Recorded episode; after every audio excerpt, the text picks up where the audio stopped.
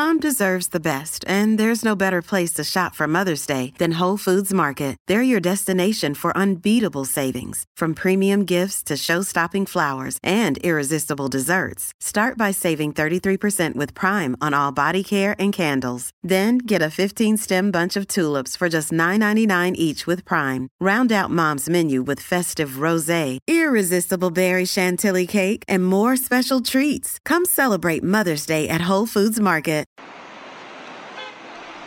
Momento agora eu tô no trabalho, entendeu? Sou motoboy.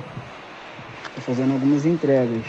Aí assim que eu terminar, tiver uma pausazinha aqui, lá para as duas horas eu tenho uma pausa.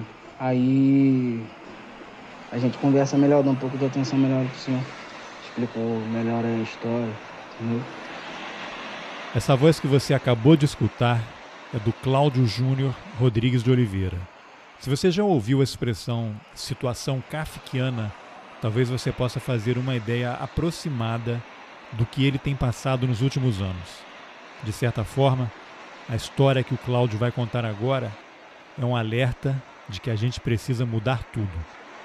Eu sou Carlos Alberto Júnior e esse é o Roteirices. Cláudio, para a gente começar, eu queria que você dissesse qual é a sua idade, onde você mora e você trabalha em quê? Tenho 24 anos de idade, moro em São Gonçalo, no Rio de Janeiro. Sou motoboy. Tá, e você está nesse trabalho de motoboy há, há quanto tempo? Alguns anos, desde 2018. Bom, essa conversa aqui é porque eu vi que você foi preso algumas vezes por engano. Você foi preso porque foi identificado por algumas pessoas como se tivesse praticado um assalto, né? E no total foram 14 ou 15 vezes, né? Eu queria que você contasse como é que isso começou a acontecer com você. Bom, foi por volta, o início de tudo foi por volta dos anos 2014. Tinha 17 anos de idade, eu fui abordado por uma viatura policial aqui onde eu moro. Você estava na rua, estava de moto, estava parado, estava fazendo isso. o quê? Eu estava pilotando a minha moto. Sendo que quando eu fui abordado, aí vendo os policiais que eu era de menor e não possuía habilitação, eles me levaram para a delegacia com o intuito de fazer um sarqueamento. Chegando na delegacia, aí eles fizeram lá, viram que, que a moto realmente era minha, viram que eu não tinha nenhum processo, nada do tipo, nenhuma passagem pela polícia, nem nada. Aí tiraram fotografias minhas e me liberaram. Aí, assim, eu, eu era de menor, moro na favela. E as mães, né, de todo mundo que mora na favela, a mãe que tem um filho um homem na favela, ela fica sempre preocupada com tudo. Aí eu não contei para minha mãe. Eu morava com ela na época, eu não contei para minha mãe. Minha mãe vai ficar preocupada, né? Tiraram foto minha, mas eu não faço nada de errado, então não tem problema. Eu pensando dizer, comigo. Você você estava pilotando a moto normal, tinha, ou tinha cometido alguma infração? Não, você estava perto da favela, aí na favela e foi parado pela polícia, é isso? É, a única a única infração é que eu era de menor, eu estava pilotando a moto. Sim, mas você estava de capacete, estava pilotando e foi Sim, parado. É, normal, eu fui parado. Aí me levaram para lá, tirar a fotografia e liberaram. A abordagem, como é que foi essa abordagem? Foi tranquila? Foi agressiva? Você sofreu algum tipo de violência? Ah, a abordagem policial na favela, ela nunca vai ser calma, né? Sempre xingando, xingando palavrão, ainda mais que era de noite, era noite, eles sempre vêm xingando, sempre vêm ah, bem agressivos, né? Aí, assim, depois disso tudo, que começou a aparecer processo no meu nome, eu nem sabia. Em 2016, dois anos depois, eu já me encontrava, já, já era de maior. Dois anos depois, eu trabalhava no posto de gasolina como frentista, aqui mesmo em São Gonçalo. Meu dia de folga, é, a policial civil fez uma operação para poder me prender. Aí chegando na delegacia que eu fui descobrir que havia mais de 10 processos no meu nome. Você estava em casa e aí a polícia foi lá e te, e te levou? Isso, isso, eu estava em casa. Aí eles vieram, fizeram uma operação e aí vieram com mandato de prisão. E você saiu algemado, você estava em casa com quem? Sozinho? Tinha mais gente? Relata um pouquinho esse, esse momento aí. Era de manhã, à tarde? Isso, de manhã, por volta das sete e poucas da manhã. Eu tinha acabado de acordar, estava tomando café. Aí eu vi, eu ia sair para a rua, Sendo que aí eu vi diversas viaturas na rua. Aí eu fiquei na varanda da minha casa. Aí minha casa não, na casa da minha mãe no caso, mas não não tem muro nem nada, então dá para mim ver a polícia, a polícia me vê. Aí eu fiquei parado na varanda, falei, não vou descer, porque se tiver algum confronto, alguma coisa, eu não vou estar no meio. Aí fiquei na varanda esperando. Aí um policial me avistou, veio na minha direção, falando o nome de outra pessoa, completamente diferente do meu. Aí eu falei que não que eu não conhecia. Quando ele chegou perto, ele me segurou e disse que eu tinha perdido, que a casa tinha caído e tal. Aí me levaram para a delegacia. E você estava em casa com quem? Eu em casa com meu padrasto. Só você e ele. Ele saiu? Que, que, qual foi a reação dele? O que, que aconteceu? É, ele saiu, perguntou o que estava acontecendo. Aí o policial falou. Aí ele falou pro policial que eu era um rapaz tranquilo. Falou, Poxa, o menino não, nem, não bebe, o menino não usa droga, o menino faz nada de errado, trabalha estuda, cara. Tá no dia da folga dele. O policial falou, ó, a juíza que mandou prender, vai reclamar com a juíza. Aí ele me perguntou para qual delegacia eles estavam me levando. Aí eles falaram. Aí meu padrasto foi buscar a minha mãe, que trabalha lá no Rio. Foi buscar ela e foram para a delegacia. Você foi algemado? Como é que foi esse trajeto até lá? Foi, foram foi, também foi, agressivos também? Como é que foi? Foram bastante. Foi, algem, foi algemado, me jogaram dentro da, dentro da viatura, algemado, né? passei um constrangimento muito grande, porque né, todo mundo saiu olhando, o pessoal, todo mundo estranhando, porque o pessoal lá me conhece, né? Me viu crescer, entendeu? Sabe que eu sou trabalhador. A gente que mora na comunidade, a gente sabe quem é trabalhador de verdade. E eles viam que eu saía sempre cedo para trabalhar, sempre voltando no trabalho. E meio que o pessoal se, se espantou, né? Aí chegando na delegacia, me colocaram lá na, numa cela, bem pequena mesmo, não dava nem para se esticar, assim, tinha que ficar encolhido.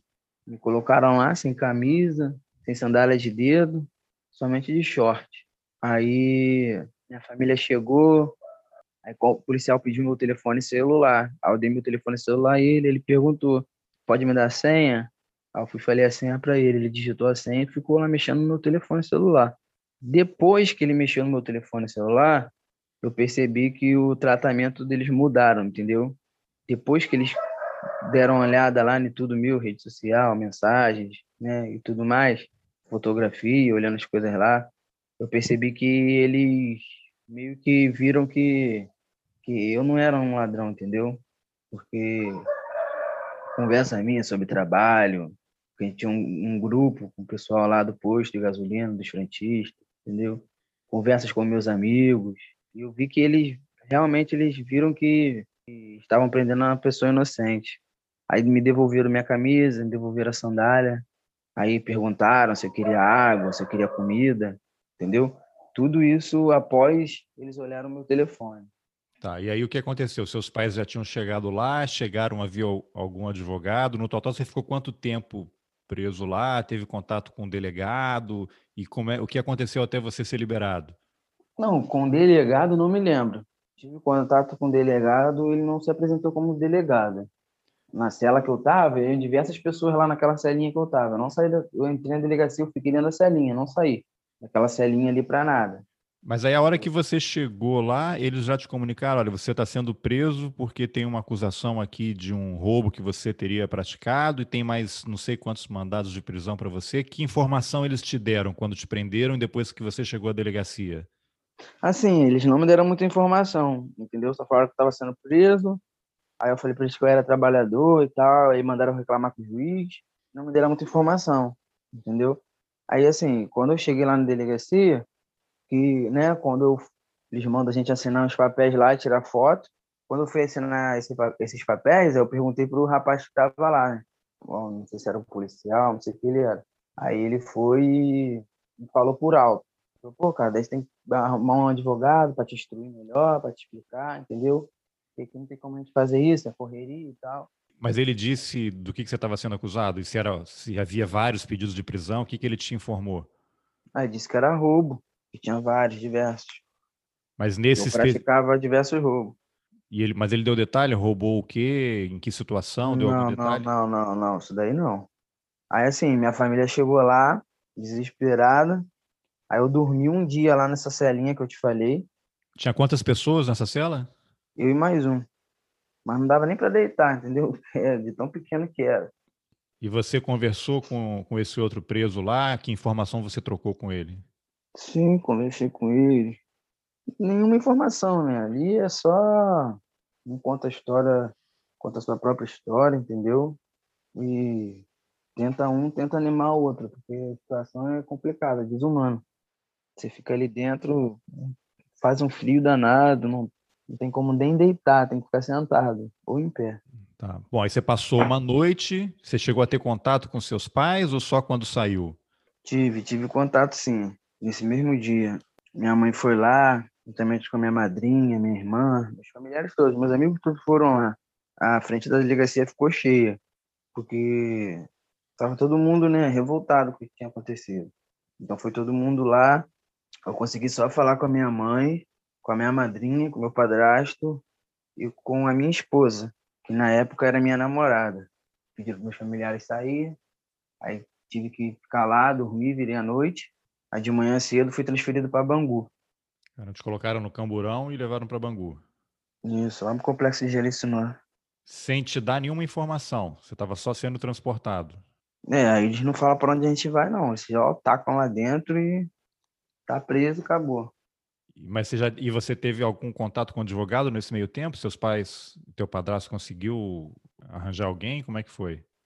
É, então, nesse primeiro dia a gente conseguiu um, um advogado lá.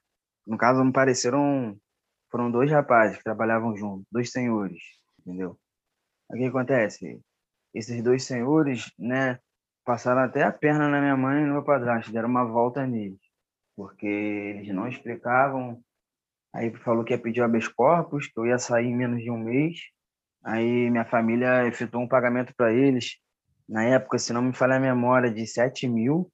Juntou minha família, meus amigos, para poder, poder arrecadar esse dinheiro. E chegou na hora, eles sumiram. Entendeu? Nossa, e, mas, e você sabe como é que arranjaram esses advogados? Como é que chegaram até eles para contratá-los? Eu não lembro se foi alguém da. algum amigo, alguém, alguém que indicou, algum colega indicou. Eu não lembro. Sabe como é que é? Na hora do desespero, né? Que tá todo mundo nervoso, a família quer, quer resolver e acaba. Tem gente que acaba se aproveitando disso. E aí, mas eles sumiram depois de você já estar tá quanto tempo preso? Depois de já estar tá já uns quatro meses preso. Como é que ficaram enrolando, enrolando, né? Contando história. Nesse período você participou de alguma audiência porque você foi preso e você tinha informação que você foi condenado, está sendo levado para Bangu porque tem uma condenação já em primeira instância, você foi condenado à revelia, que tipo de informação você tinha? Não, eu estava sendo preso, ainda não tinha acontecido nenhuma audiência, mas já tinha várias audiências marcadas. Aí o que acontece? Chegando em Bangu, me levaram para Bangu 10. Eu cheguei no Bangu 10, com do, dois, é, fiquei um dia na delegacia e depois transferi para o Bangu 10. Cheguei no Bangu 10, me colocaram lá numa cela com umas 10 pessoas. Ali a gente era maltratado, torturado praticamente, né? Vinha comida estragada pra gente, faltava água, toda hora ameaça de que iam entrar, iam bater na gente. E fiquei ali cerca de 10 dias nesse lugar, sem me alimentar, entendeu? Sem comer nada, porque comida horrível, estragada, azeda, não tinha como comer. E dormir, cara, não foi no inverno. No inverno, esse inverno fez muito frio, lá faz muito frio. Cara. Eu dormia no chão puro, sem nada e sem camisa. Porque o que acontece? Quando você ingressa né, no, no sistema aqui do estado do Rio de Janeiro, se você tiver com camisa de cor, eles jogam sua camisa fora e não te dão outra camisa, você fica sem camisa. Se você tiver de, de sandália de dedo, de chinelo também, de cor também, eles jogam fora também e não te dão outro. Ou seja, você calça, e foi assim que eu fiquei durante 10 dias, num frio terrível, dormindo no chão puro. Aí você só vai receber uma camisa, um chinelo, quando tua família leva para você. Quando sua família consegue lá um papel, lá uma autorização, entendeu? Para poder levar essas coisas para você. Enquanto isso, você fica descalço e sem camisa, num frio danado. Aí depois fui transferido para outros presídios lá dentro mesmo do, do complexo de Jericinó. Aí comecei nas audiências. Mas me fala Aí... um pouquinho antes, Cláudio, quando você foi transferido para Bangu, quando você recebeu a, a, informação lá na delegacia, olha, agora você vai ser hum. transferido hum. para Bangu, você nunca tinha sido preso, né? Teve aquela, você foi parado antes na questão da moto. Hum. O que que você sentiu naquele momento quando você quando caiu a ficha que você estava sendo levado para um presídio, ainda sem informação correta do que estava acontecendo, e te colocaram nessa cela com outras 10 pessoas. O que, que passou pela tua cabeça nesse, nesse momento? Assim, é um, é um baque terrível. Sendo que a ficha ainda não tinha caído por completo. Porque eu pensava que a qualquer momento eu iria ser posto em liberdade novamente, que iriam ver lá que foi um engano, entendeu? Algo do tipo eu ficava com esse pensamento. Mas assim, sofrendo demais, cara, porque estava longe da minha família, longe da minha mãe, longe da minha namorada na época, longe dos meus amigos, da minha irmã, do meu pai, do meu padrasto, todos os meus familiares. E assim, sozinho, sem conhecer ninguém, né? E eu era muito novo. Então, assim, tava bastante assustado. Você tinha 18 entendeu? anos, né? Não, eu tinha 19. Você tinha 19. Aí quando você chegou lá e te colocaram, você te colocaram na cela com mais 10 pessoas. Como é que foi a reação? Você, como é que você foi recebido? Você ficou com medo de sofrer alguma violência? Porque quem está de fora e, e, acompanha eventualmente o noticiário são informações de que tem questão de facção, que as pessoas sofrem vários tipos de abuso. Como é que foi o tratamento dos, das, dos colegas de cela quando você chegou? É, isso aí. Tem, tem facções, entendeu? Tem essas coisas. O que acontece, cara? É, quando eu cheguei, eu fiquei meio assustado pelo fato de eu não conhecer e não saber como é que iria ser, né? Como é que ia funcionar, entendeu? Mas assim, eu cheguei e fiquei quieto no meu canto, entendeu? Sem, sem falar muito, até porque minha cabeça estava muito, estava muito confusa, entendeu? Eu não, não entendia por que aquilo dali estava acontecendo comigo, porque assim, da minha vida inteira eu sempre estudei e trabalhei. Cheguei numa fasezinha dos meus 14 anos que eu já comecei a trabalhar, entendeu? Trabalhava com meu tio, fazendo obra, com meu padrinho, entendeu? Então, assim, e quando eu completei 19 anos, 19 anos eu comecei a trabalhar no posto de gasolina. Então, eu sempre fui trabalhador, cara, e tudo isso estudando. Mas aí, assim, minha cabeça totalmente confusa, entendeu? Uma angústia Isso que é um trauma, né? Que eu vou carregar para minha vida inteira. Isso não vai ser apagado. E, é, e com tudo isso é consequência. Eu tenho que enfrentar todo dia. Mas assim, nessa cela, é, foi como eu te falei. Assim, o pessoal que estava lá me respeitou e eu respeitei o pessoal que estava lá, entendeu? Era um respeitando o outro. Entendeu? Até porque na situação que na situação que, que eu estava vivendo ali, né, que todo mundo estava vivendo, que era é a situação de, de passar fome, comida azeda, entendeu? Falta de água, um frio danado, entendeu? Ali era sobrevivência, cara. Ali, valores ali ficou, ficou de lado, entendeu? Ali era sobrevivência. Ali era para sobreviver. Imagina, né? Ali o pessoal fala que é uma selva de pedra, entendeu? E realmente é isso que é, é essa é a verdade. Ali, se você tiver seu psicológico fraco, entendeu? Você não colocar a, a, as suas emoções, entendeu? No lugar, se você não controlar suas emoções, você enlouquece. De verdade, eu já vi pessoas enlouquecerem, entendeu? Chegar de uma forma e no, no decorrer de um mês a pessoa já está completamente louca, entendeu? Então ali é uma selva. Você tem que estar, quando você, você se encontra perdido dentro de uma selva, a primeira coisa que você tem que fazer para sobreviver é colocar a sua mente no lugar, sua cabeça no lugar. Controlar suas emoções, ter força, persistir, entendeu? Porque senão você não consegue, cara. E eu costumava dizer que ali, que a selva de pedra ainda é pior, porque na selva você está livre, você pode recorrer a, a mantimentos, entendeu? A água. Lá não. Lá, se não levarem na, na, na nossa mão, a gente morre, entendeu? E por muitas das vezes falta. Eu cheguei a emagrecer muito, cara, muito, muito, muito. É, tive depressão, entendeu? Mas assim, consegui vencer. Mas, pô, fiquei 10 dias, cara, sem comer, entendeu? Comida azeda, horrível. Só bebendo água, entendeu? Foi, um, foi, foi a pior fase da minha vida. Mas aí você chega e, e, aí você já. Como é que você se comportou naquele momento? Te colocaram na cela, já estava cheio de gente que você nunca viu na vida. Você tomou alguma iniciativa de perguntar quem é o líder aqui? Como é que as coisas não, funcionam? Porque... Não, eu nem sabia de nada, né? nem imaginava como é que funcionava, nem se passava pela minha cabeça, só né, pelo que eu assisti em filme. Então, assim, o que eu fiz foi observar, entendeu? Para me ver, entendeu? Como é que funcionava e sempre perguntando as coisas, né? Entendeu? Chegava para alguém, se eu tivesse com vontade de, de ir no, no banheiro, perguntava para alguém, entendeu? Como é que tinha que fazer, como é que era. Porque não é igual um banheiro de casa, né? Totalmente diferente, é humilhante, entendeu? Então, assim, tinha que, eu perguntava. Ali a gente está para sobreviver. Então, assim, você vai conversando com um, conversando com outro, entendeu? Eu acabava aconselhando bastante as pessoas, assim, muitas das vezes, né, algumas pessoas vinham me pedir conselho, perguntar, entendeu? E as pessoas se espantavam muito quando eu contava a minha história, né? E perguntavam, né? Que, mas como é que você está aguentando, cara, tudo isso? Como que, como que você está passando por isso e você está conseguindo aguentar? Entendeu? Alguns falavam, poxa, eu não sei, já teria tirado até minha vida e tal. E isso até passou pela minha cabeça, cara.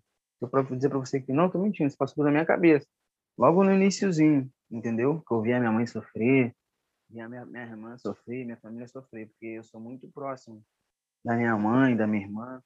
Chegou a passar isso pela minha cabeça, porque eu queria dar orgulho para minha mãe, mas não estava dando orgulho, entendeu? Estava trazendo para minha casa sofrimento e vergonha mesmo que não por méritos meus, entendeu? Por, por uma injustiça que eu, que eu estava sofrendo, estou sofrendo até hoje. Mas para minha mente, entendeu? É, dissolver tudo isso ficou complicado. Eu cheguei a pensar, entendeu? A tirar minha própria vida. Sendo que assim, eu tenho fui criado na igreja, isso daí foi o que me ajudou bastante. O lado espiritual me ajudou bastante, porque eu me firmei nisso. Agora, Cláudio, qual foi o momento ali nesse, nesse, nessa chegada muito complicada, né? O período todo, né? A história toda muito complicada.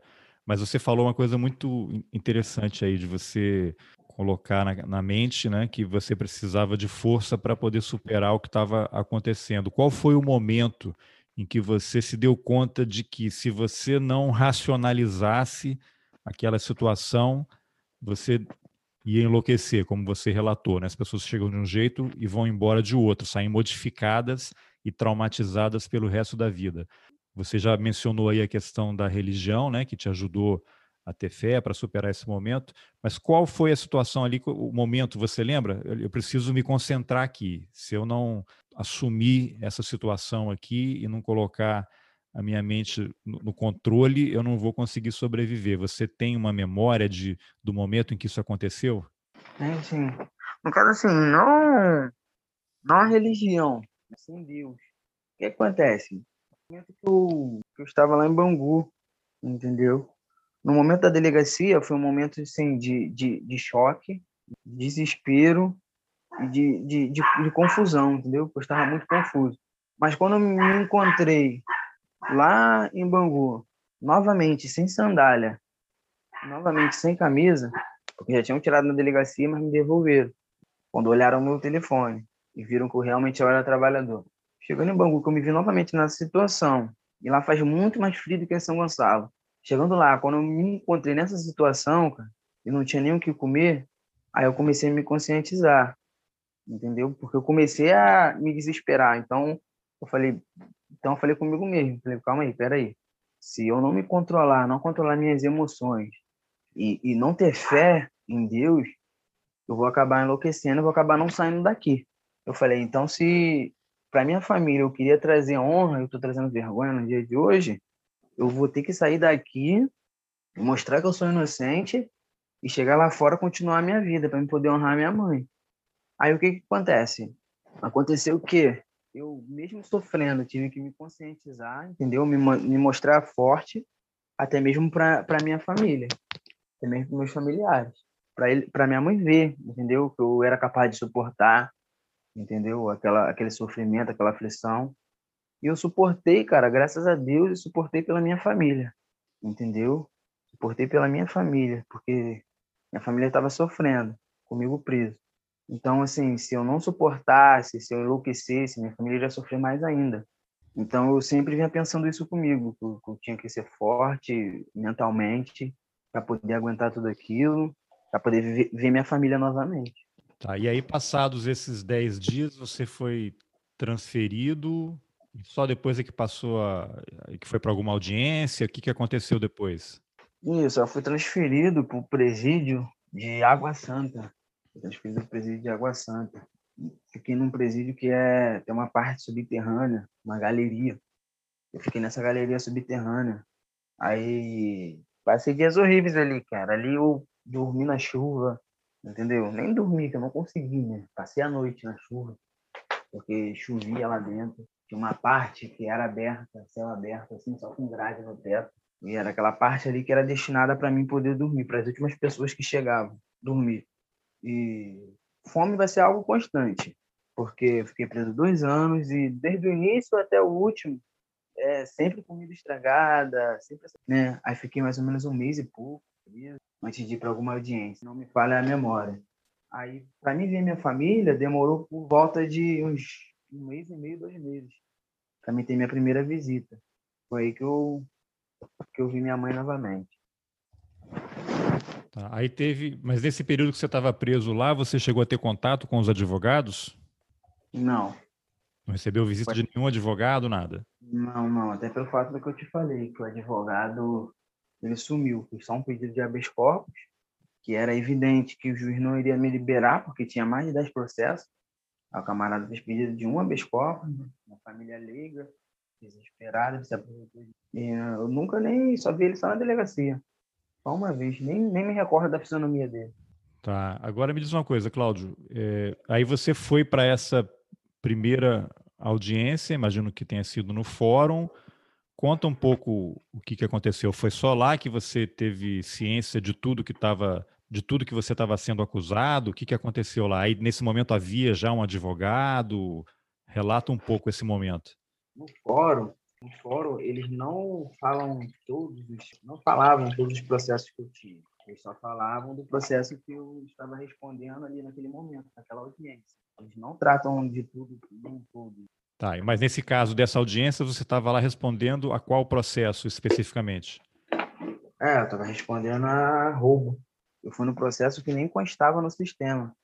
E aí minha família conseguiu fazer, reunir outra quantia de dinheiro vendendo, minha mãe vendendo quentinha, meus familiares ajudando, meus amigos fazendo rifa, fazendo as coisas para arrecadar dinheiro, né? Fazendo certos eventos lá na comunidade, quentinha, lanche, essas coisas para poder vender, fazendo algumas ações. Aí o que acontece? Consegui reunir uma quantia em dinheiro e contratar um advogado, outro advogado. Esse outro advogado me acompanhou em alguns processos, mas não em todos, porque seria uma quantia em dinheiro muito grande que hoje em dia cada advogado cobra na faixa de uns 7 a 8 mil reais, eu chego a cobrar até 9 por cada processo. E eu tinha mais de 10 processos. Então, assim, não tinha condições da minha família pagar. Nem mesmo fazendo esses eventos, vendendo quentinha, fazendo rifa, não tinha.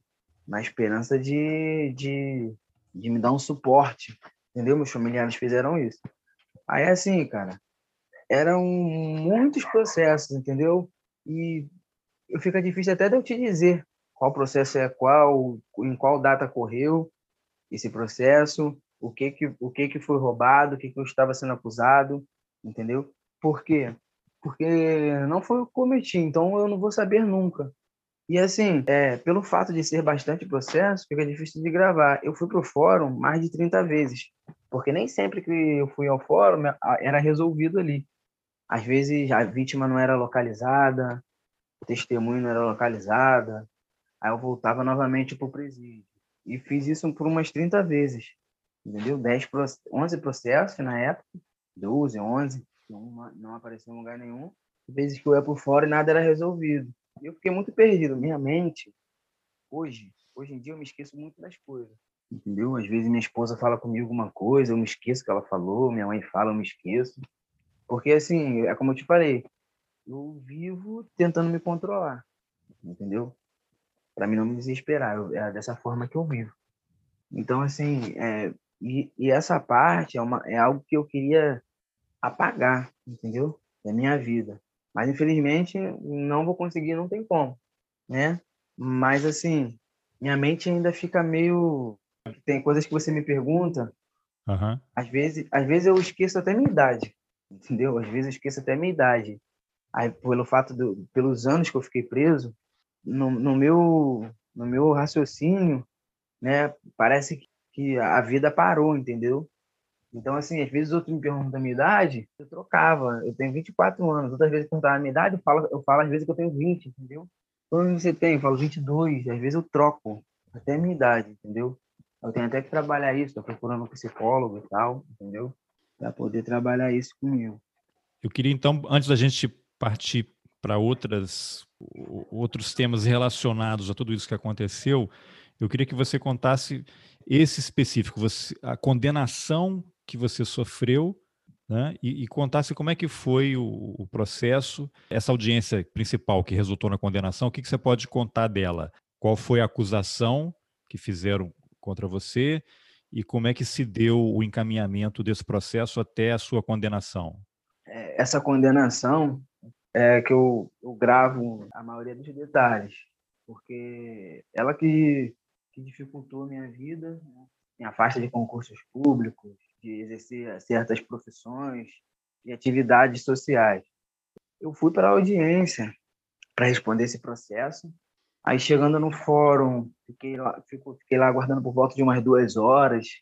Aí me chamaram para subir para a sala da audiência, aí me colocaram no reconhecimento. Nesse processo, me, me colocaram junto com um rapaz, era uma dupla, entendeu? Que teria cometido esse crime. Me colocaram junto com um homem lá, né? Como se eu e ele fossem comparsas, sendo que eu não conhecia o rapaz, nem o rapaz me conhecia. A gente nunca tinha se visto na vida. E é, era o, qual era o crime que vocês estavam sendo acusados? De roubo. Roubo do quê? Isso daí era um carro. Eu estava lendo esses dias para exatamente para um repórter também, que ele tinha me perguntado, eu estava lendo esse processo. Se, eu não me, se não me falha a memória, era um Renault. Tá, que você, a, a vítima foi abordada por dois homens, que numa isso. moto, e aí levaram o carro, é isso? Lá não, lá, não, lá não vem dizendo se era uma moto, não sei o que, que era. Lá só narra que os dois homens se aproximaram do rapaz quando ele estava descendo do carro na casa dele.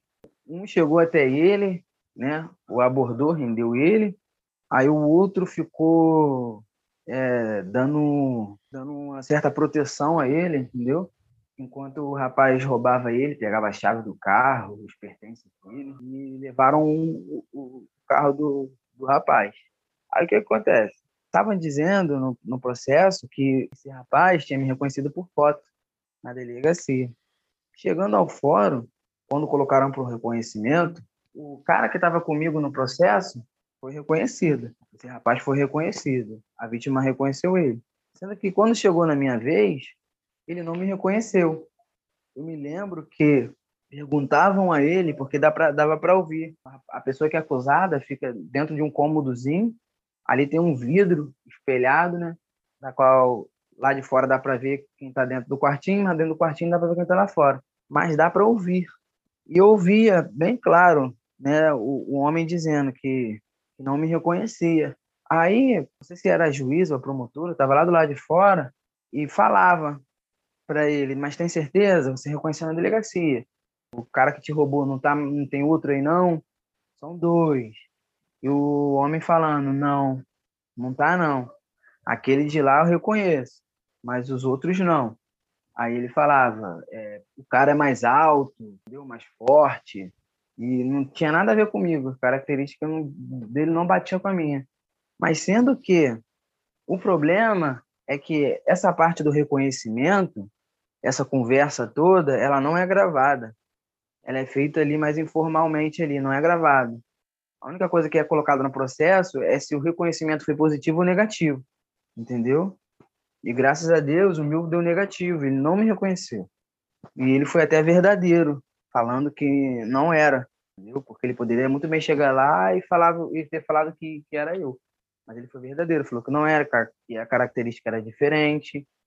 No processo está escrito que ele não me reconheceu, sendo que a juíza usou de base para me condenar a fotografia. A decisão dela, ela colocou lá bem claro que, pelo fato da audiência correr nove meses depois do crime, a vítima estava meio confusa, né? E pelo passar desses nove meses, não teria ali a capacidade de reconhecer o verdadeiro autor do crime. Mas na delegacia ela conseguiu reconhecer por, por fotografia. Aí nisso o que que fizeram? Ela fez, pegou e me condenou com base nisso. Falou que a lei dava essa margem para ela, para me condenar pela fotografia. Isso está escrito na decisão dela. Você foi condenado há quanto tempo? Cinco anos e quatro meses, da qual respondo até hoje. Só para eu recapitular aqui, ver se eu entendi bem. Se, se eu não tiver entendido, você me corrige. Você foi para a audiência, te colocaram numa sala lá para ser reconhecido.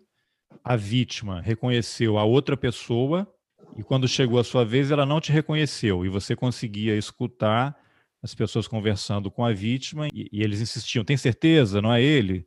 Você reconheceu pela foto na delegacia. Olha direito, não é ele? Ele falou assim: não, não é são outras características. Mesmo a vítima não te reconhecendo, a juíza te condenou a mais de cinco anos, dizendo que entre o crime e a audiência haviam se passado nove meses, a vítima pode ter se confundido e valeria a foto, o primeiro Sim. reconhecimento pela foto da delegacia. Essa juíza, você teve audiência com ela? Ela te viu? Você teve com ela pessoalmente? Tive tive duas audiências com ela.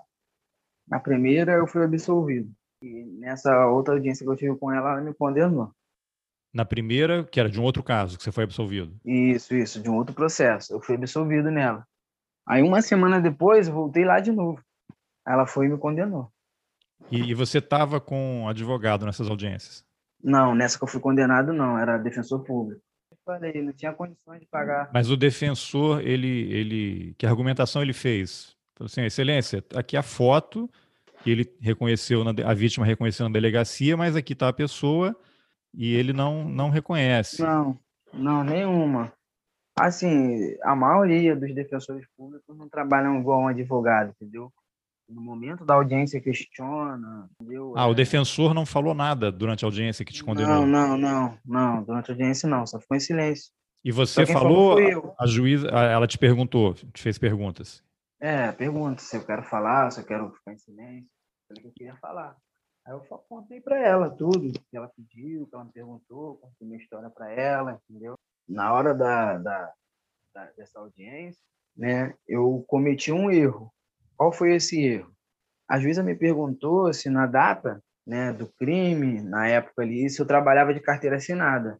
Eu falei para a juíza que eu não trabalhava de carteira assinada, porque a maioria dos processos que eu tinha respondido até o momento eram anteriores, entendeu, a, a esse meu emprego no posto de gasolina. A maioria eu trabalhava com meu tio na carpintaria, fazendo telhado colonial, esse tipo de coisa. E eu falei para ela que eu não trabalhava. Você trabalha, trabalha de carteira assinada nessa época? Eu falei, não. Sendo que eu trabalhava assim de carteira assinada. Que esse crime foi, foi depois de eu já ter assinado a minha carteira. Eu já trabalhava nesse posto de gasolina quando esse crime ocorreu. Ela me perguntou, eu disse que não. Aí ela disse que usou isso também, usou isso contra mim, falando que eu entrei em contradição, que o meu depoimento estava meio confuso. Sendo que, assim, ela não, não olhou para mim, entendeu? Como um jovem de 20 anos de idade, trabalhador, estudante, que estava cheio de, de acusações criminais em cima. Ela não olhou para mim dessa forma. Ela olhou para mim como um criminoso que estava ali na frente dela, entendeu? É, no caso, enfim, eu não sou especialista em direito, não sou advogado, nunca me nunca estudei direito, mas seria uma contradição que na verdade deveria me ajudar, te favorecer, né? Ele disse que não tinha, mas na verdade tinha, né? Ele era então, empregado assim, de um posto. Isso aí. Então assim, eu olhava lá, né, no caso, eu, como você acabou de falar, não sou especialista também. Eu tomei um pouco mais de entendimento depois desse, desses todos desses meus casos, entendeu? Dessa dessa fase que eu tô passando o que, que acontece? Era algo que era me favorecer, porque assim, se eu sou um juiz, eu estou olhando lá, o rapaz fala que não, eu ia falar, eu ia alertar ele, falar, olha, O senhor está me falando que o senhor não trabalha de carteira assinada, mas o senhor tava, trabalhava assim. Eu estou vendo aqui na minha mão aqui. Ou né? o próprio tá defensor, se né? confundindo. Né? A própria então, defensoria então, isso. Você está se confundindo. Você trabalhava de carteira assinada assim. Preste atenção no que você vai responder, entendeu? Porque, assim, aquilo ali, ela olhando, ela, aquilo ali constata que eu sou trabalhador, entendeu? Sim, e você chegou, na verdade, o resumo é que você chegou para a audiência sem nenhuma orientação, né? Perdido. Hum, é, perdido. Como te falei, se você me perguntar agora, Júnior, o segundo processo que você respondeu, eu não vou te saber, não vou saber te dizer qual foi esse segundo. Júnior, qual foi o terceiro? Eu não vou saber te responder. Porque eu fui mais de 30 vezes. Eu ia e às vezes não acontecia nada. Eu voltava de novo para o presídio, não tinha audiência. Entendeu? Isso aconteceu diversas vezes. Então, assim, eu cheguei sem orientação, perdido, sem saber, sem saber o que o que fazer, entendeu? A única coisa que eu fiz lá foi falar a verdade, porque assim, não foi o que cometi, entendeu? Então assim, eu agi natural, né? Mas quando você se encontra na frente de um juiz, você sabendo que aquilo dali, que, que, que aquela audiência ali, entendeu? Que aquele momento pode te condenar, pode te manter mais tempo ainda preso, aquilo dali te dá um choque. Mais ou menos que eu estava um ano já preso, um ano, um ano e pouco já preso já, quando eu fui para essa audiência. Tá, e aí então essa audiência foi que te condenou. Você foi para essa audiência Isso. e saiu condenado a mais de cinco anos voltou para o presídio, mas ao longo desse período, depois da condenação, você voltou para outras audiências por conta de outros, outras acusações. Isso. Só para a gente entender aqui, você foi condenado com base numa foto, sendo que a vítima não te reconheceu não. quando você estava naquela cela de, na sala de reconhecimento.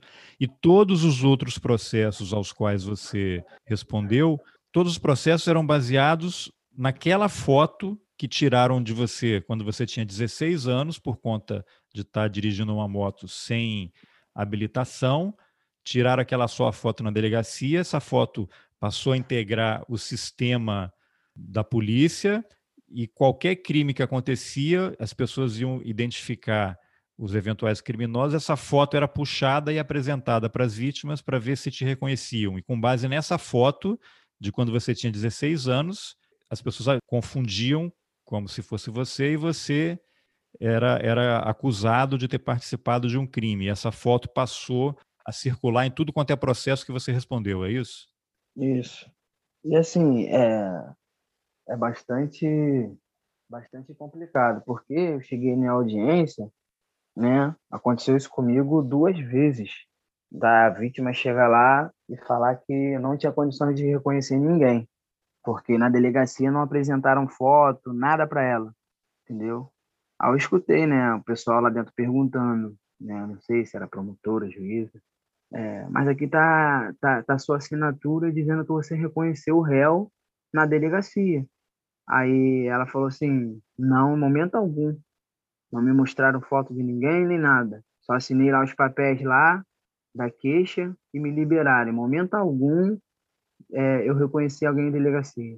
Aí eu nem entrei, nem cheguei a entrar na sala de audiência, aí já saí absolvido nesse processo também. Entendeu? Então, assim, cara, é bem complicado. É bem complicado. Nem sempre alguém reconheceu por foto, entendeu? Teve processos também que simplesmente colocaram na minha conta.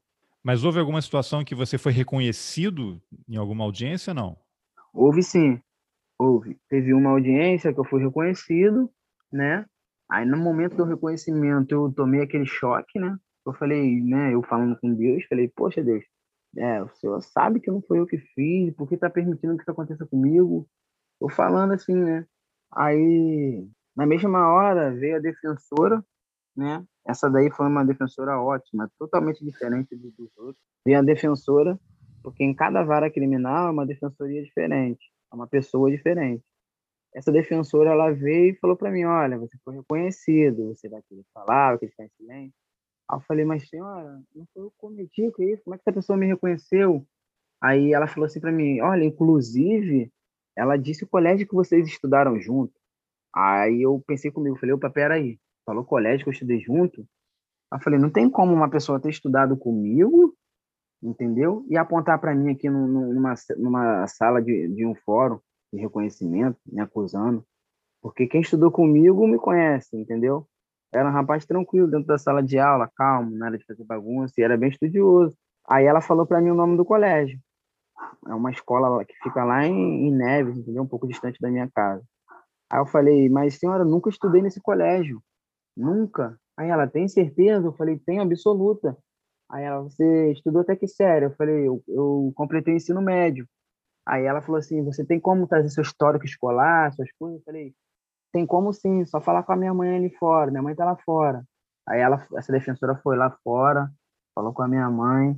Aí eu voltei pro presídio, minha mãe ficou lá correndo aqui fora, correndo atrás, né, do meu histórico escolar. Eu só estudei em três escolas. Uma no primário, uma, uma escolinha aqui perto de casa, e estudei em duas escolas estaduais, aqui também perto de onde eu moro. E completei meus estudos nessa escola.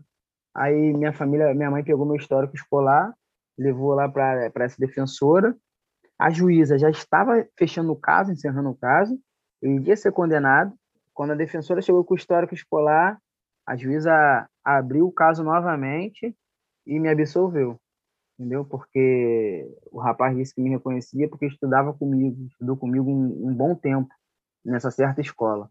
Eu nunca nem pisei, nem pisei nessa escola. Em nenhum momento você ficou frente a frente com essa pessoa que te reconheceu? Nunca te colocaram não, não, não. Só pelo, só pelo espelhamento mesmo. Só ele é que te viu. Você nunca viu essa pessoa, né?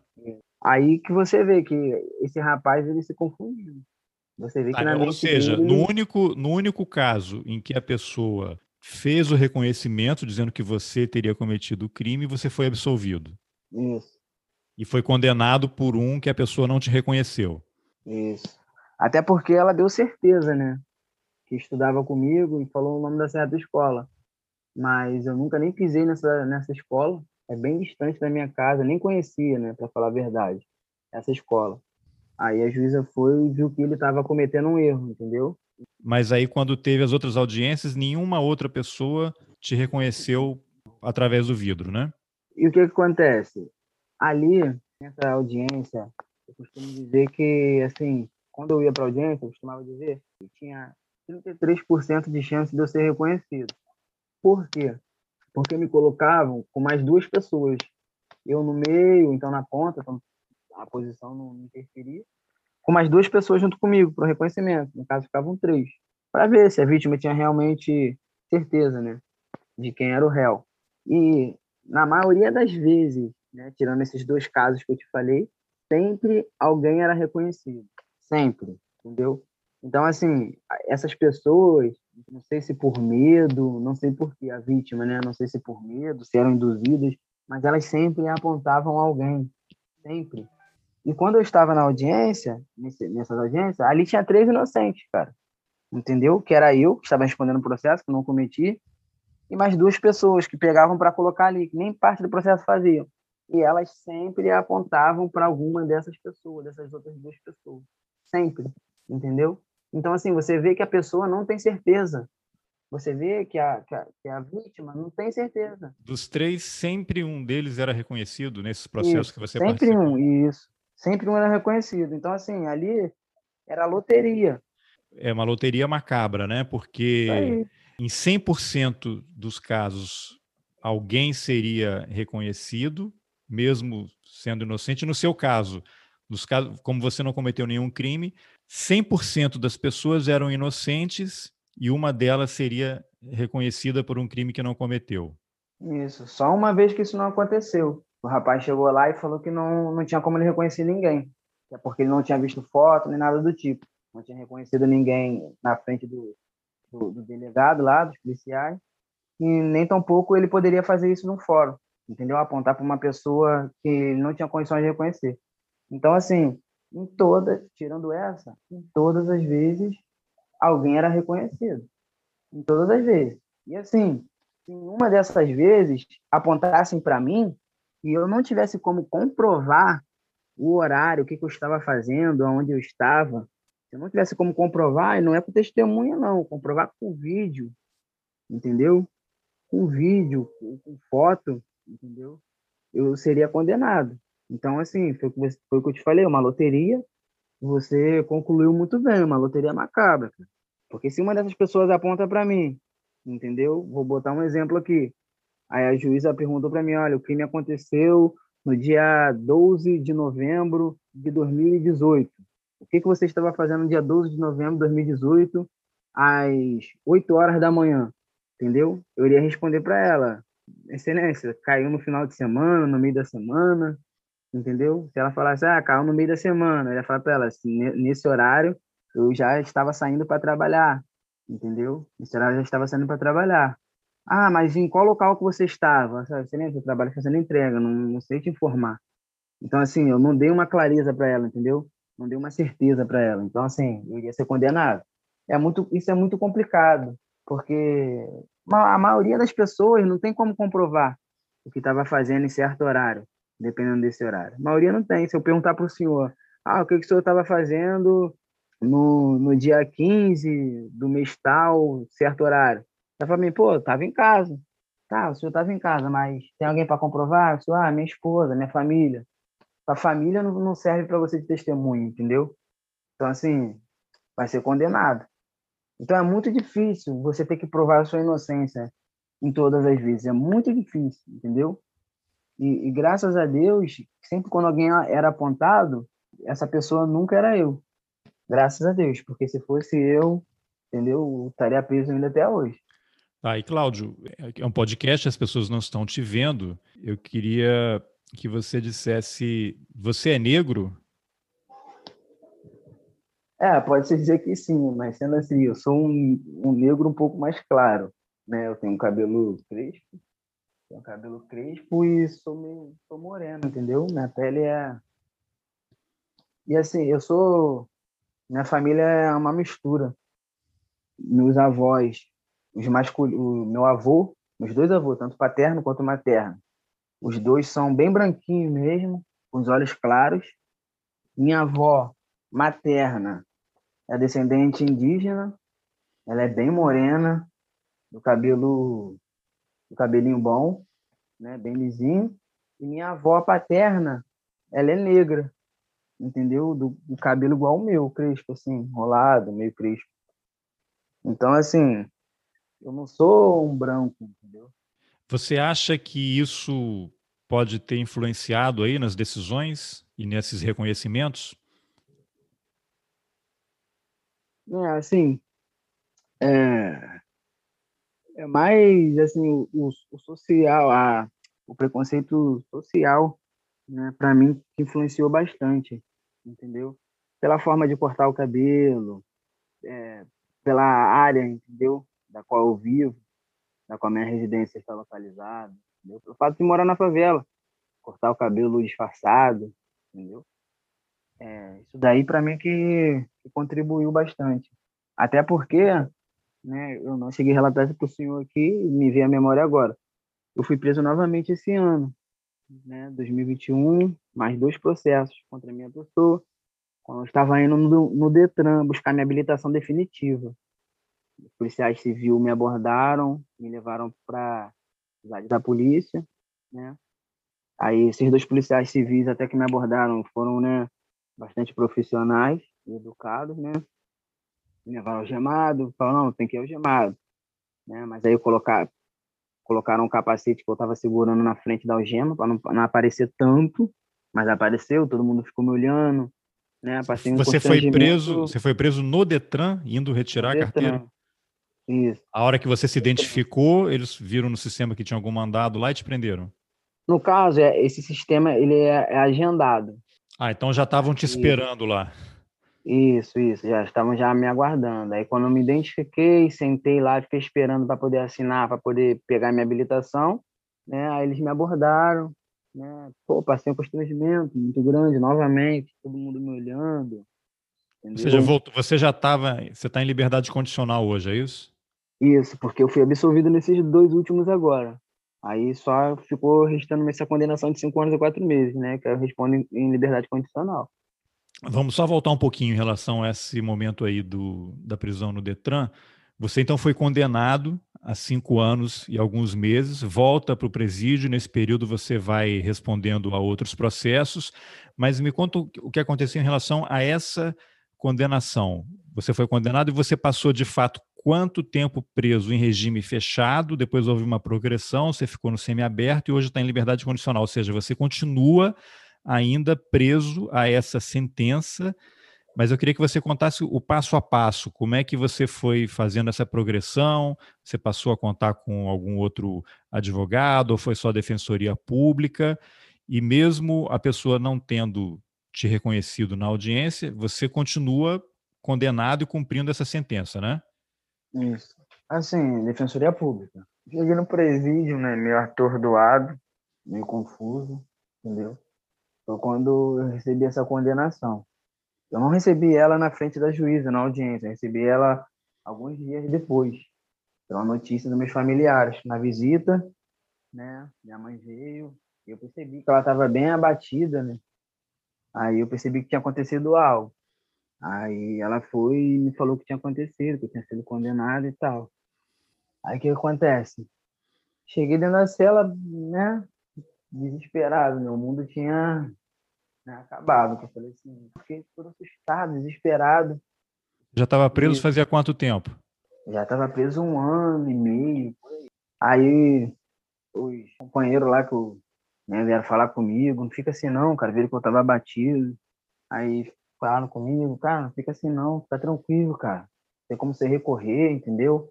Fica tranquilo, não foi você, cara, pode ficar tranquilo, você vai recorrer, vai dar tudo certo. O pessoal sempre ia tentando me, me, me aconselhar, entendeu? Pra, pra ver eu saindo daquela situação, porque eu fiquei bastante mal. E assim, é, fiquei um ano e 11 meses no regime fechado, aí fui pro regime semiaberto, fiquei Fiquei mais uns três meses, saí da cadeia com dois anos e dois meses. Isso aí foi a defensoria que foi tratando do caso? É, né? Na realidade, foi minha família, né? Porque, assim, minha mãe ficava indo correndo atrás. A partir que eu fui condenado, aí teve que ir na VEP, que é Vara de Execuções Penais, aqui do Rio. Então, minha mãe sempre indo lá, entendeu? Porque eu já estava com dois anos e dois meses preso, no regime semiaberto. Era para mim ter chegado em liberdade, né, pela lei, com um ano e oito meses, por aí, era para mim estar em liberdade, pela lei. Sendo que já eram dois anos e dois meses e eu ainda me encontrava preso, meu processo estava parado. Aí minha mãe foi correndo atrás, junto com a minha irmã, minha, minha esposa, na época era namorado, correndo atrás, correndo atrás, até que conseguiram lá conversar com o defensor público e ele fez um pedido de liberdade condicional, a qual o juiz lá da VEP aceitou e aí eu fui, fui posto em liberdade. Tá, mas esse, esse processo que você foi, que resultou na sua condenação, já houve um recurso até a última instância? É uma sentença já em definitivo, transitada em julgado? Cabe algum recurso ainda para reverter isso? Então, cara, como eu estava pela Defensoria Pública, eu não sei o que aconteceu. Eu me lembro de eu ter assinado do, do rapaz ter perguntado para mim se eu queria recorrer ou não. Eu disse que sim. Sendo que quem, quem assina no papel não sou eu. É o, é o rapaz que chega lá no presídio, entendeu? Com as sentenças. Agora, se não me engano, acho que é oficial de justiça. É oficial de justiça. Não sou eu, é ele quem, quem assina. E eu falei para ele que eu iria recorrer sim. Falei, pô, não foi eu que cometi o crime. E esse oficial de justiça, ele já até me conhecia, porque ele levava direto, ele levava lá para mim as minhas absolvições. Então, ele já até me conhecia, ele aí até ele até ele, quando veio com o papel da minha condenação, falou: Que isso, cara? Poxa, foi condenado? Caraca. Entendeu? Até ele ficou assim, né? Sentiu, ficou meio triste por mim, entendeu? Porque até com ele eu fiz uma certa amizade. De tanto eu ver, e ele me ver, a gente acabou. De tanto a absolução que ele me entregava, ele, pô, cara, tá inocente mesmo, né? Caraca, ele, pô, infelizmente isso daí às vezes acontece, falando comigo mas não na proporção da, da, do seu caso, né? Aí me entregou esse papel, eu falei que eu queria recorrer, e a partir daí eu não me lembro de, de ter mais resposta sobre esse caso, entendeu? Aí que acontece? Hoje, nos dias de hoje, o pessoal da Direitos Humanos, da OAB, a doutora Sônia, ficou de, de, de, de entrar nesse, nesse caso aí, ver se cabe recurso, ver se cabe a anulação de pena, entendeu? Ficou de me ajudar ela e a advogada que me ajudou no meu último processo desse ano, doutora Ana Cláudia. Tá, Elas então, antes de falar da UAB, vamos só dar de novo agora um salto no tempo. você já está em liberdade condicional, foi retirar a sua carteira de habilitação e lá no sistema já havia um alerta de que você estava eh, respondendo a uma outra acusação, né? Chegou lá e você foi preso por dois policiais civis. Né? Aí o que, que aconteceu? Qual era a acusação? Você se lembra o que aconteceu a partir daquele momento? Isso, eu me lembro porque foi bem recente. Foram dois processos, entendeu? De, de roubo também. Uma vítima era uma policial militar. Uma vítima desse roubo era uma policial militar. E o outro roubo era de um carro da companhia de eletricidade aqui da cidade. O que acontece? Nesse primeiro caso, da policial, ela relatou que roubaram dela o carro, né, farda dela, os acessórios dela lá, né, inclusive a arma dela também da corporação, era dela da corporação, não lembro o que ela falou. Mas, Mas ela teria visto a, ela teria visto a pessoa roubando as coisas. Foi vítima de um assalto, é isso? É, ela foi vítima de um assalto. Aí o que acontece? Na delegacia, né, no processo, está dizendo que ela me reconheceu, né, por meio de foto. No fórum, ela não me reconheceu, nem ela nem a filha dela, né, que no caso também foi vítima também dessa crueldade aí desse assalto. Ela e a filha dela, sendo que uma das duas me reconheceram. E na, na audiência, eu fiquei frente a frente com essa policial. Pelo fato dela ser uma policial, né, aí ela pôde ficar lá frente a frente comigo. E a juíza perguntou a ela se tinha alguma característica criminoso comigo. E ela foi, olhou para mim, né? Eu estava chorando. Ela olhou para mim assim, com um olhar assim meio, entendeu? Entristecido também. Creio que ela ficou um pouco abalada, né? Não sei, com tudo aquilo, pelo fato dela ser uma policial militar, né? Dela ter apontado na delegacia e não ter conseguido, né? Reconhecer ali, não sei. Ela ficou meio constrangida, não sei. Sendo que ela olhou para mim e ela falou para a juíza que não, que não tinha semelhança comigo, o criminoso. Não parecia nada comigo. E aí essa juíza perguntou a ela, né, indagou a ela, falou, mas na delegacia você reconheceu o rapaz pela foto? Foi, como é que foi mostrada essa foto? Aí ela falou, é, aqueles álbuns, entendeu? Uma fotografia só de rosto. Aí ela falou assim, mas na delegacia eu não dei certeza que era ele. Eu falei que era parecido com ele não dei certeza.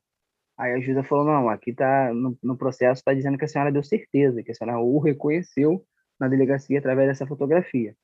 Aí, aí ela, mas pessoalmente, tem alguma semelhança? Aí ela olhou para mim e disse, balançou a cabeça que não. Aí a juíza foi, liberou ela e me absolveu. Ah, então, outro... mas esse caso, esse caso aí aconteceu esse ano mesmo, 2021? Esse ano, isso aí, esse ano, 2021. Agora, março, essa foto que ela reconheceu, quer dizer, essa foto que apresentaram a ela na delegacia, era uma foto mais recente de quando você já estava no sistema prisional ou ainda é aquela foto de quando você tinha 16 anos e foi preso pilotando uma moto sem habilitação? Creio eu que, era, que foi essa foto quando eu tinha 17 anos de idade. É porque o que, que acontece? Nessa foto, nessa foto, a gente quando é novo, a gente sempre quer, quer acompanhar a moda e algo do tipo. Nessa foto, eu tinha meu cabelo meio alto e meu cabelo tinha reflexo. Aqui a gente fala reflexo, não sei como é que o pessoal fala aí pelos outros estados aí. Reflexo, luz, entendeu? No cabelo. Aí, o que, que acontece? Nessa foto eu tinha esse reflexo no cabelo, né? Umas mechazinhas loura. E tinha um cabelo um pouco alto, um corte da época, da moda né? Usava brinco. Então, assim, creio eu que a imagem, né, daquela foto ali passou para ela, entendeu? Passou para ela alguma, alguma semelhança com, com o criminoso. Tá. Bom, então aí você foi absolvido e foi embora. Aí, quanto tempo... De... Isso esse ano, né? Esse ano, fui absolvido. Eu fiquei dois dias preso, né? chegou meu alvará de soltura, em liberdade, mas ainda respondendo nenhum processo. Respondendo e, esse processo. E aí, eu... mas, mas, Cláudio, você saiu, ela não reconheceu, você, você foi solto ali, já saiu solto ou voltou para a delegacia, para a prisão, para esperar a soltura? Voltei para a prisão, isso. Voltei para a prisão, fiquei dois dias preso, para esperando uma varada de soltura. Que mas você fica, e você ficou quanto tempo preso até a audiência? Até a audiência, se eu não me engano, uns dois meses. Você ficou dois meses preso esse ano até a audiência? Isso. Cara, e quando você foi preso, essa foi a primeira vez que te prenderam depois de você ter sido solto? Isso. E, e o que aconteceu? O que você pensou na hora lá no Detran, quando te prenderam, te algemaram, te levaram e você ficou dois meses de novo? Você tá aquele filme passando de novo Isso. na sua cabeça. O que, que você pensou? Assim, foi desesperador, porque hoje eu tenho uma filha, né? Minha filha tem um ano e nove meses. E sou eu que sustento a casa.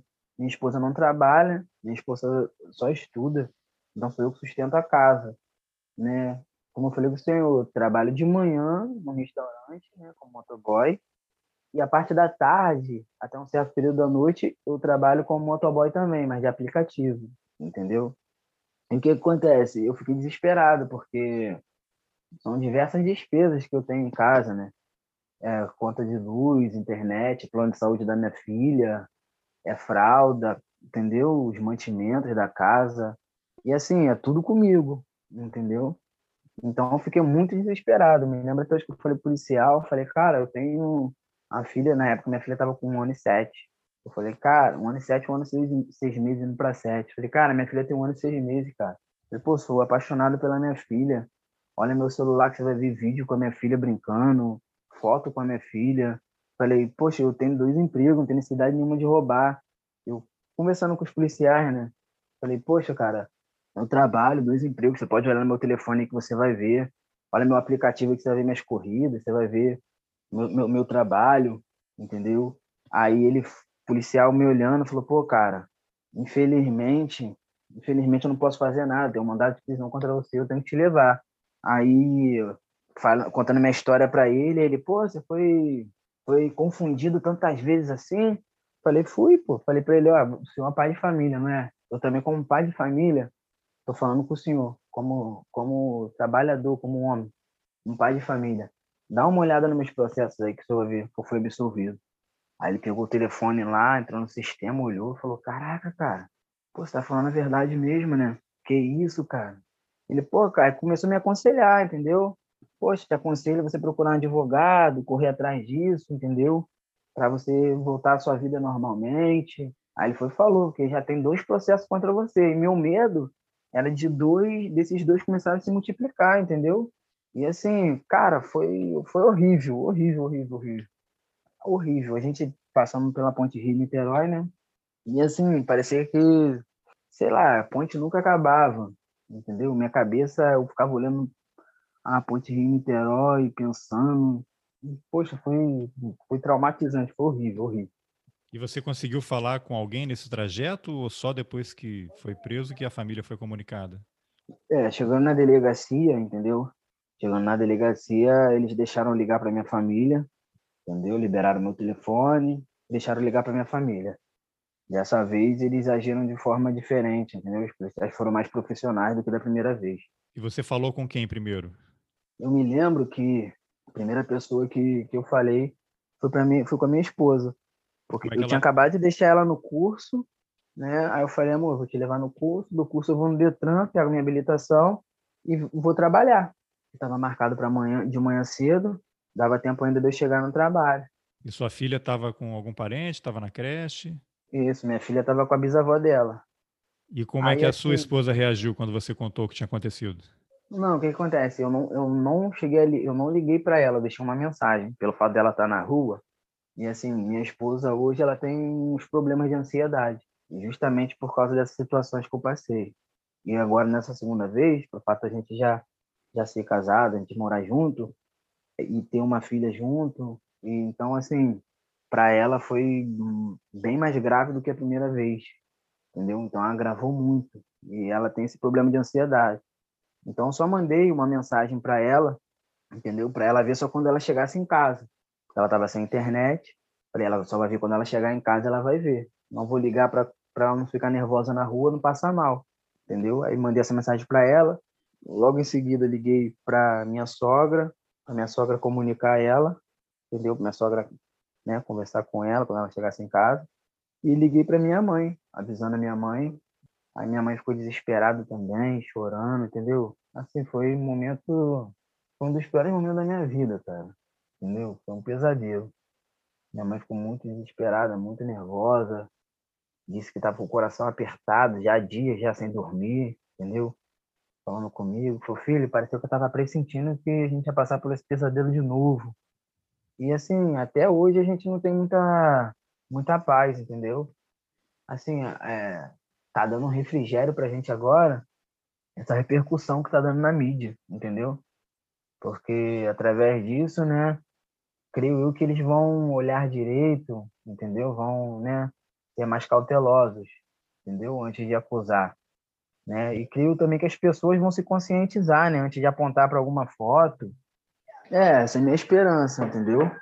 As pessoas se conscientizarem através dessa repercussão que está tendo no meu caso e não apontar, né, para uma foto no álbum lá da delegacia sem ter total certeza.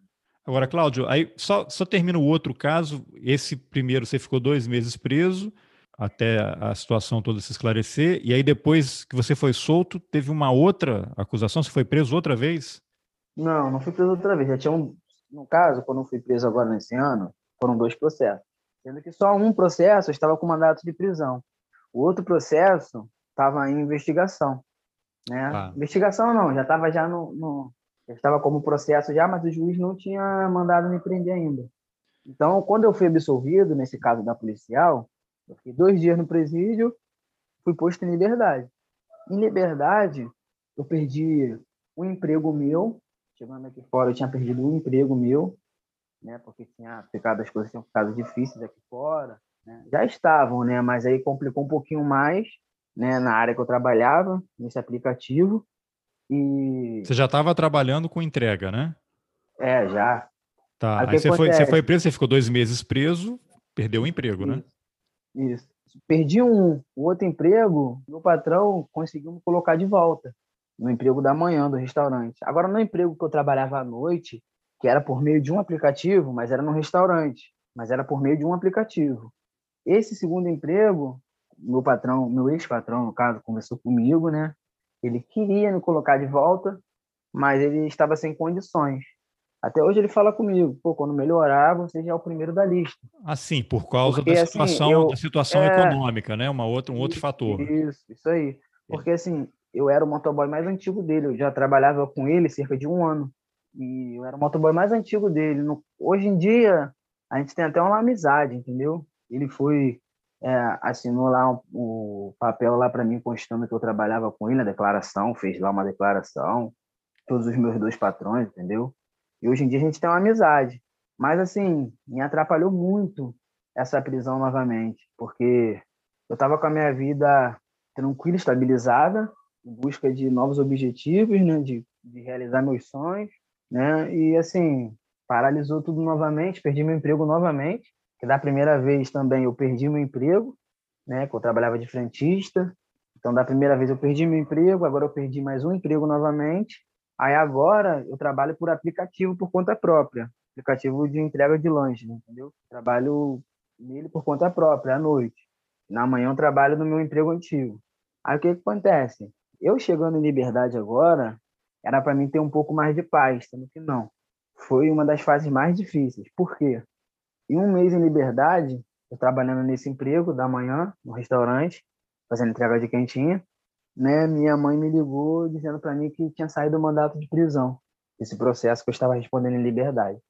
E como eu não, a gente não tinha dinheiro para pagar advogado, nesse processo da policial, minha família conseguiu arrecadar uma quantia né, de 8 mil reais para poder pagar ela. Né? No caso, deram 3 mil reais para ela o restante parcelado, entendeu? Ela aceitou fazer dessa forma. E nesse segundo processo agora, a gente não tinha condições de, de pagar novamente, até porque a gente esse ainda segundo, pagando o Esse segundo processo é aquele que você descobriu que estava em andamento, mas o juiz ainda não tinha expedido a ordem de prisão. Isso. Aí o que acontece? A gente desculpa, Cláudio, desculpa, Cláudio. Foi que mês aconteceu isso que você foi preso lá no Detran?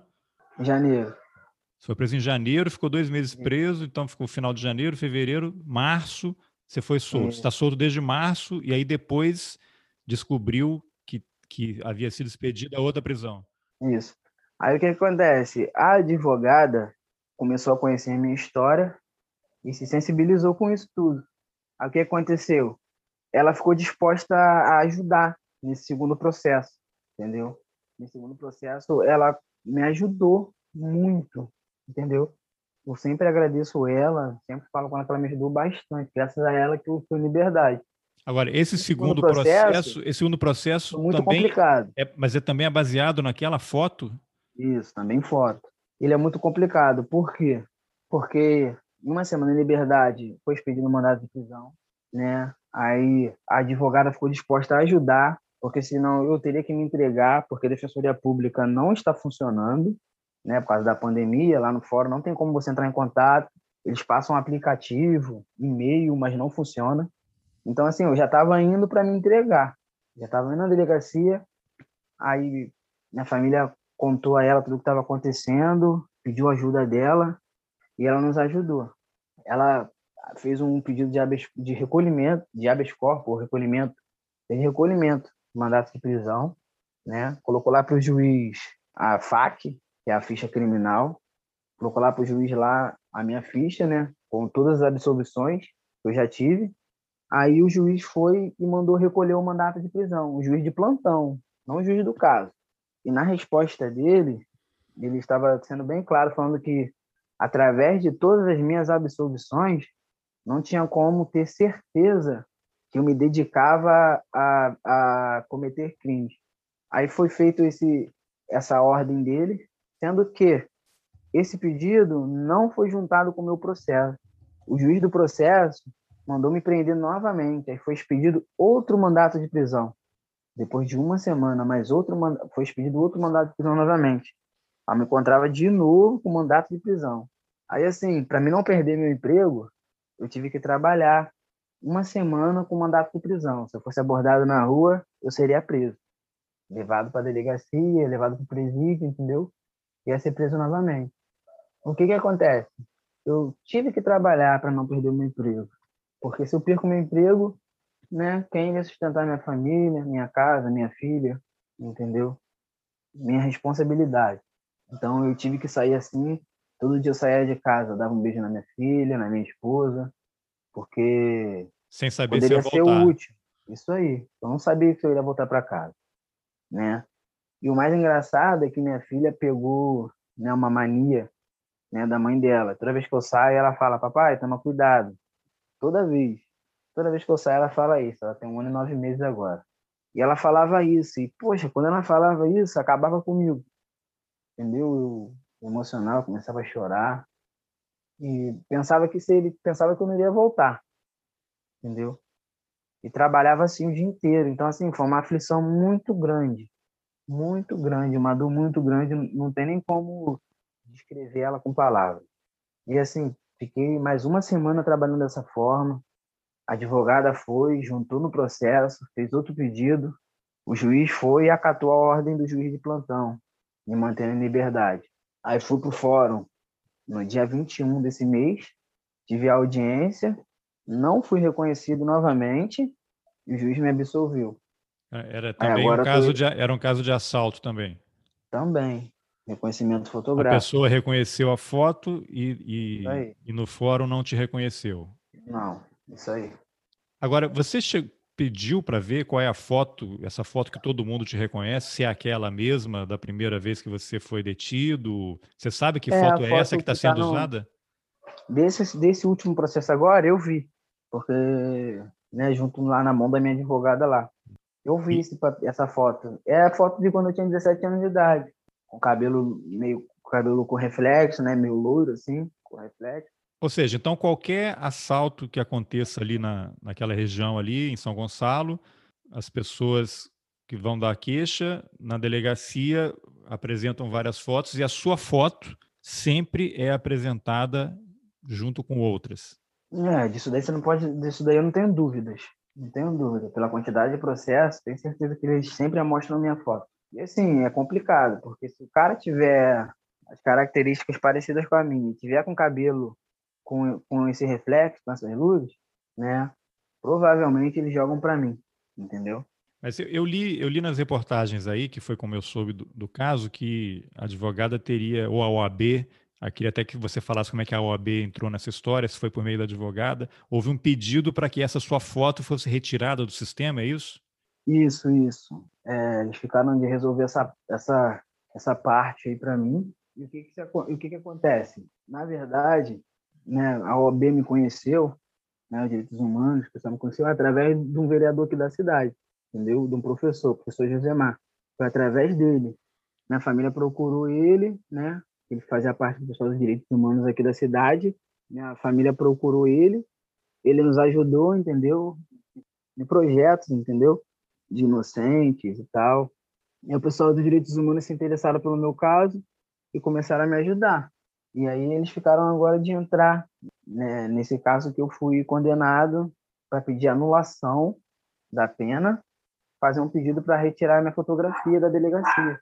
Tá, agora o que, que você pode falar que você saiba? Não tem nenhum pedido de prisão, né? Esse pedido contra você no momento. Você tem algum documento que você é, usa que eventualmente pode ajudar a esclarecer mais rapidamente? Eu imagino que você vive em estado de pânico, né? Porque já aconteceu tantas vezes, quem é que garante que não vai acontecer de novo, né? Como é que você leva o seu dia a dia aí? Como é que você vive esse, esse, essa rotina de a qualquer momento poder ser abordado e, e recomeçar todo esse pesadelo? Ah, eu vivo com medo. Vivo com medo, vivo tentando ter paz, né? Mas só mesmo quando minha foto foi tirada das delegacias. É viver a vida, né, cara? Viver a vida, aproveitar ao máximo de tempo que eu tenho com a minha família, entendeu? Aproveitar cada minuto, porque o dia de amanhã, né, eu não sei o que pode acontecer. Então eu vivo assim, mas eu creio que em nome de Jesus tudo vai já foi resolvido e eu vou conseguir, entendeu, a anulação dessa pena né, mostrando aí as falhas aí que estão nesse processo, entendeu? E condenaram um inocente. Essa foto da delegacia também, creio também que ela vai vai ser retirada também. E a gente vai conseguir isso daí com a ajuda de dos direitos humanos aí, entendeu? Com a ajuda da minha advogada também. Agora, Cláudio, esse período que você ficou preso não volta. Você ficou preso e, e a tranquilidade que você não tem no momento também não vai ser devolvida. Você vai ter que construir algo novo a partir do momento em que isso tudo se esclarecer. Você pensa em pedir algum tipo de indenização do Estado por tudo isso que está acontecendo com você? Bom, cara, eu tenho que trabalhar meu psicológico a cada dia. Cada dia que passa, tem que estar trabalhando meu psicológico, entendeu? Para não poder, né, conseguir viver, trabalhar. E assim, não volta mais, as oportunidades, entendeu? Elas não vão voltar, o tempo e a oportunidade não volta. Eu trabalhava no emprego fixo, carteira assinada, tranquilo, entendeu? Pensava em cursar faculdade de Direito, me atrapalhou bastante. Não volta mais esse tempo. E as oportunidades que eu tive, né, e que eu teria durante esses dois anos. Né? Vários concursos do Enem que eu perdi, várias provas do Enem que eu perdi, mas, assim, sobre a parte de processo, entendeu? Isso daí eu tenho que conversar ainda com a, com a minha advogada, com a advogada que me ajudou, entendeu?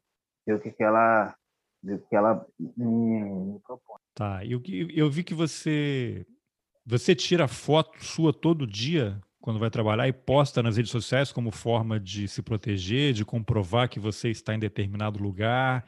É isso, todo dia eu tiro, tiro foto, faço selfies todos os dias para poder ter um álibi, entendeu? Para mostrar onde, onde eu estou, em determinado horário, local. Deixo sempre o GPS ligado, entendeu? Que é para mostrar o local, a data e a hora de onde eu estou. E o que, que você pretende fazer? Você quer terminar? Você terminou o ensino médio, né? Mas você quer fazer faculdade? Quais os seus planos para o futuro? É, eu quero fazer direito, entendeu? Quero cursar direito depois de eu ter passado por tudo isso, eu já tinha uma vontade, entendeu? Agora eu me interessei bastante pela área, entendeu? E assim, meu sonho é ter um projeto para poder entrar na luta aí, para poder ajudar as pessoas aí que são né, condenadas injustamente, que são acusadas de algo. Cláudio, eu, enfim, dou a minha solidariedade aqui a você. Espero que isso aí, quanto mais gente souber, isso se esclareça o mais rapidamente possível, né? Que esse podcast seja uma forma também de você compartilhar a sua história para que ela chegue para mais pessoas. O seu caso talvez não seja o único, né? Imagino que tem um monte de gente aí no Brasil passando por situação parecida, né? E o seu caso acabou ganhando uma, uma repercussão. Mas eu espero que esse podcast também possa te ajudar a, a ser uma forma de compartilhar a sua história para que as pessoas conheçam. Te transmito aí a minha solidariedade, que esse podcast possa levar a tua história para mais gente, para as pessoas saberem as injustiças que acontecem no Brasil, né? Desejo para você aí muita sorte e obrigado pela entrevista. Ok, obrigado aí você pelo espaço. Creio eu que com certeza vai alcançar bastante pessoas aí, né, para as pessoas conhecerem a minha história, também quem estiver passando por, por, algo do tipo, né, familiares aí que estiverem passando por algo do tipo, entendeu? Para assim criar uma esperança, né? Entendeu? Assim, quando tem um pouco de esperança, né, de saber de como a forma de como agir, entendeu? É isso, é ter fé que as coisas vão melhorar, né? Acreditando aí na, na verdade, né? Mesmo que com as falhas que a justiça vem cometendo, né? Mas crendo que tudo isso vai terminar de uma forma diferente. Bom, essa entrevista com o Cláudio é para fazer a gente refletir sobre o caos em que a gente está metido. Como pessoas que cometeram crimes, mas têm dinheiro para pagar advogados, podem nunca ser presas. E como gente que nunca cometeu um crime, ou roubou um sabonete, ou um pedaço de carne pode passar anos na cadeia sem direito à defesa ou serem simplesmente executadas por algum segurança de um supermercado perto de você. Se você chegou até aqui, eu te pediria para compartilhar esse episódio. Histórias como essa do Cláudio deveriam ser apenas mais uma história de um escritor como Kafka e não a realidade de talvez milhares de pessoas encarceradas irregularmente no Brasil. Bom, e para não perder os próximos episódios do podcast, inscreva-se no canal de distribuição do Roteirices no Telegram. É só seguir o link nas informações do episódio. E se você quiser ajudar o jornalismo independente, considere a possibilidade de apoiar o Roteirices. É possível contribuir com qualquer valor. Você pode contribuir pelo Pix, diretamente no site da Anchor, onde eu hospedo o podcast, e agora também pela plataforma Catarse onde há uma campanha de assinatura mensal a partir de R$ reais. Nas informações do episódio, você encontra os links e todos os caminhos para dar o seu apoio. Eu sou Carlos Alberto Júnior, obrigado pela companhia e até o próximo Roteiristas.